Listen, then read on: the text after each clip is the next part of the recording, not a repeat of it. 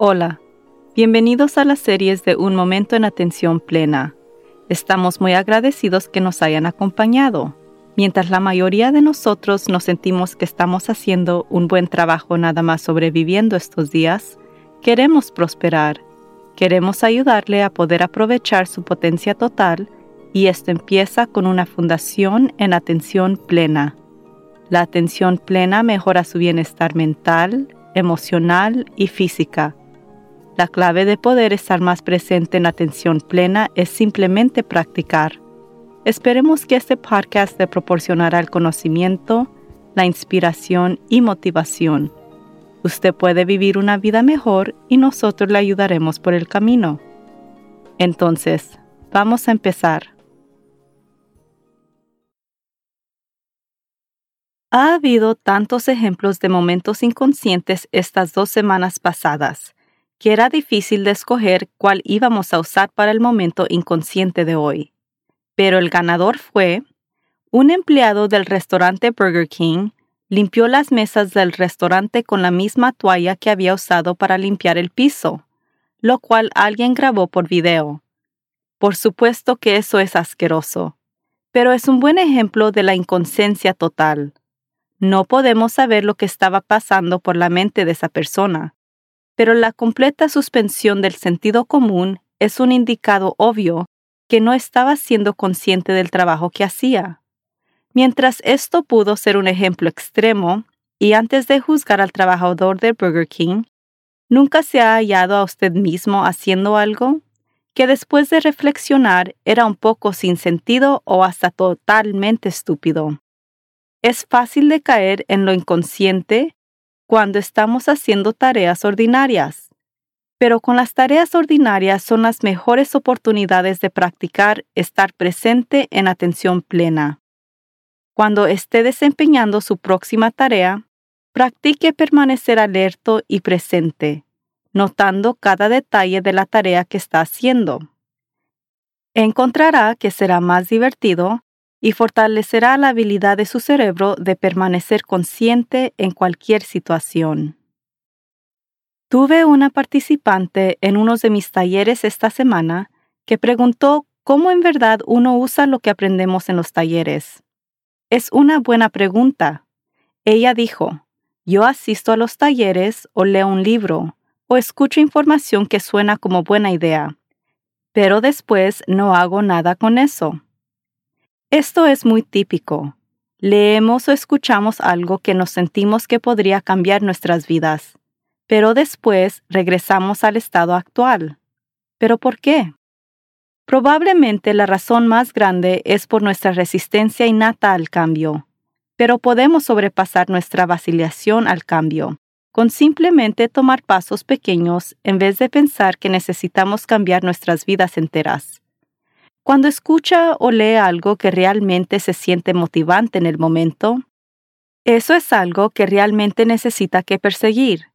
Pero si no tiene el hábito de ejercitar nuevas maneras de pensar o de ser, se siente un poco abodeante el día siguiente. Tenemos pensamientos como, oh, eso sería bien, pero no tengo tiempo, o me encantaría hacerlo, pero no creo que puedo. Una de las maneras más simples de tomar algo que ha escuchado o leído que ha resonado con usted es de escribirlo, de la manera antigua con pluma y papel. En un estudio publicado en Ciencia Psicológica, Pam A. Mueller de la Universidad de Princeton y Daniel M. Oppenheimer de la Universidad de California, Los Ángeles, buscaron de examinar cómo tomando notas a mano o por computadora afecta el aprendizaje. Ellos compartieron.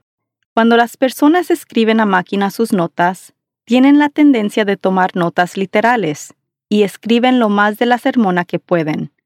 Los estudiantes que tomaban notas a mano en nuestro estudio tenían que ser más selectivos, porque no pueden escribir tan rápido como escriben en máquina.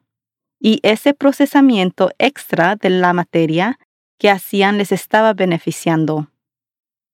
Ellos condujeron tres estudios, uno basado en enseñarle a las participantes charlas de TED, uno donde dieron instrucciones a los operadores de computadoras portátil que no escribieran todas las palabras literalmente de la práctica, y uno donde le dieron la oportunidad a los estudiantes de revisar sus notas entre la plática y el examen.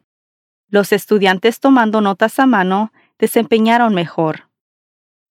Esto es evidencia que sugiere que escribir notas a mano puede tener memoria externa superior, igual como funciones superiores de codificación. Mueller y Oppenheimer escriben.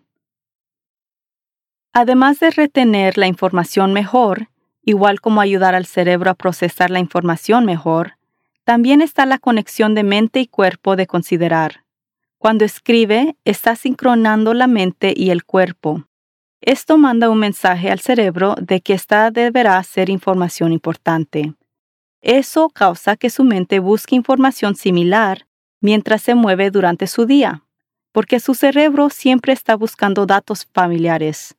Eso resulta en que observa más información para apoyarlo en sus esfuerzos sin ningún esfuerzo extra. Ya que escriba la información, empiece a pensar en maneras que puede incorporar esa información en su rutina diaria. Si está tratando de pensar más positivamente, por ejemplo, ¿cómo puede integrar pasos pequeños en sus actividades diarias? Repita afirmaciones positivas mientras se lava los dientes Cambie la estación de radio de noticias a música agradable.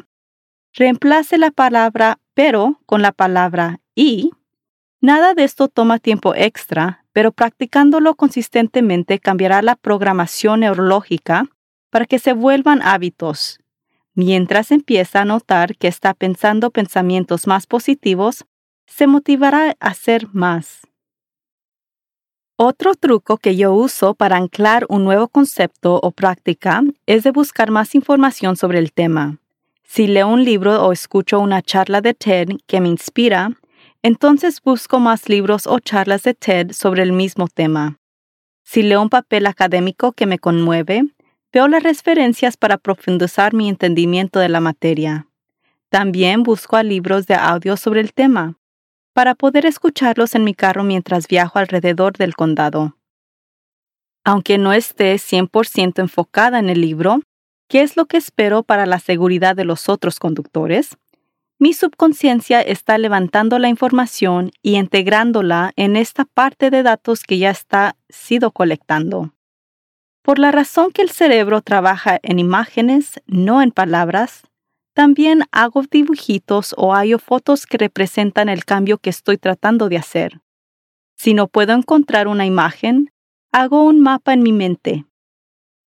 Puede encontrar instrucciones por el Internet de cómo hacer mapas en la mente, pero es básicamente tomar palabras o conceptos claves y escribiéndolos en diferentes colores y entre círculos o cuadros, conectando conceptos y subtemas. Cuando escribe algo en diferentes colores, el cerebro lo reconoce como una imagen, que es lo que busca. Todas estas tácticas son simplemente recordatorios para mi cerebro de seguir buscando la confirmación que esta cosa es algo que yo quiero. También escribo recordatorios en notas adhesivas o tarjetas de índice y las pongo en todos los lugares para que me puedan recordar. Las pego en el espejo del baño, en mi escritorio, en la visera de mi auto, hasta dentro de los gabinetes de mi cocina. Somos fácilmente distraídos. Entonces, estos recordatorios son muy poderosos en regresar nuestra atención a la cosa que queremos cambiar. Finalmente, ya que empiece a desarrollarse en esta nueva manera de ser, también empezará a notar cuando está fallando. Es importante de recordar de fallar es algo simplemente una oportunidad de aprender. Entonces, cuando haga errores, solo corríjase a sí mismo y sea agradecido por el error porque solo lo ayuda a anclar la lección más profundamente. Todos tenemos la capacidad de aprender continuamente, continuamente de renovar cualquier cosa que no nos gusta y de continuamente mejorar la calidad de nuestras vidas. Trátelo. La siguiente vez que sienta esa emoción con cierta curiosidad, cuando escucha un nuevo concepto, recuerde que su mente y su cuerpo dejándole saber que siga adelante con eso. Ahora, Vamos a tomar un breve descanso en nuestro día, sintiendo agradecimiento por todas las oportunidades que la vida nos presenta para afilar nuestra conciencia. Escoja un objeto en que enfocarse. Puede ser una foto, una vela o una planta. Cualquier cosa que haya interesante, bello o calmante. Siéntese o parece confortablemente, con su espalda naturalmente recta y sus pies plantados sobre el piso. Tome una profunda respiración por su nariz y exhala por su boca. Enfóquese en objeto mientras respira normalmente. Note cada detalle que puede del objeto. ¿Cuáles son sus atributos físicos? El color, la forma, el tamaño, el olor, la textura. ¿Qué representa para usted? ¿Qué sentimientos le vienen sobre ese objeto? Permanezca enfocado en el objeto yéndose más profundo en cualquier pensamiento o sentimiento que le vienen. Si su mente empieza a vagar, simplemente regrese su atención para atrás al objeto. Regrese su enfoque a sus alrededores más amplios. Tome otra profunda respiración purificante por su nariz y suspire con alivio mientras exhala por su boca. Sienta agradecimiento por sus habilidades de observación y conciencia.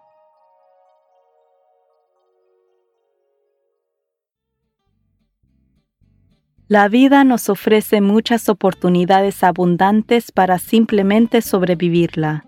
Nuestra intención es de apoyarlos en florecer a través de una vida con propósito y sentido. Hasta la próxima. Recuerde de estar presente en atención plena.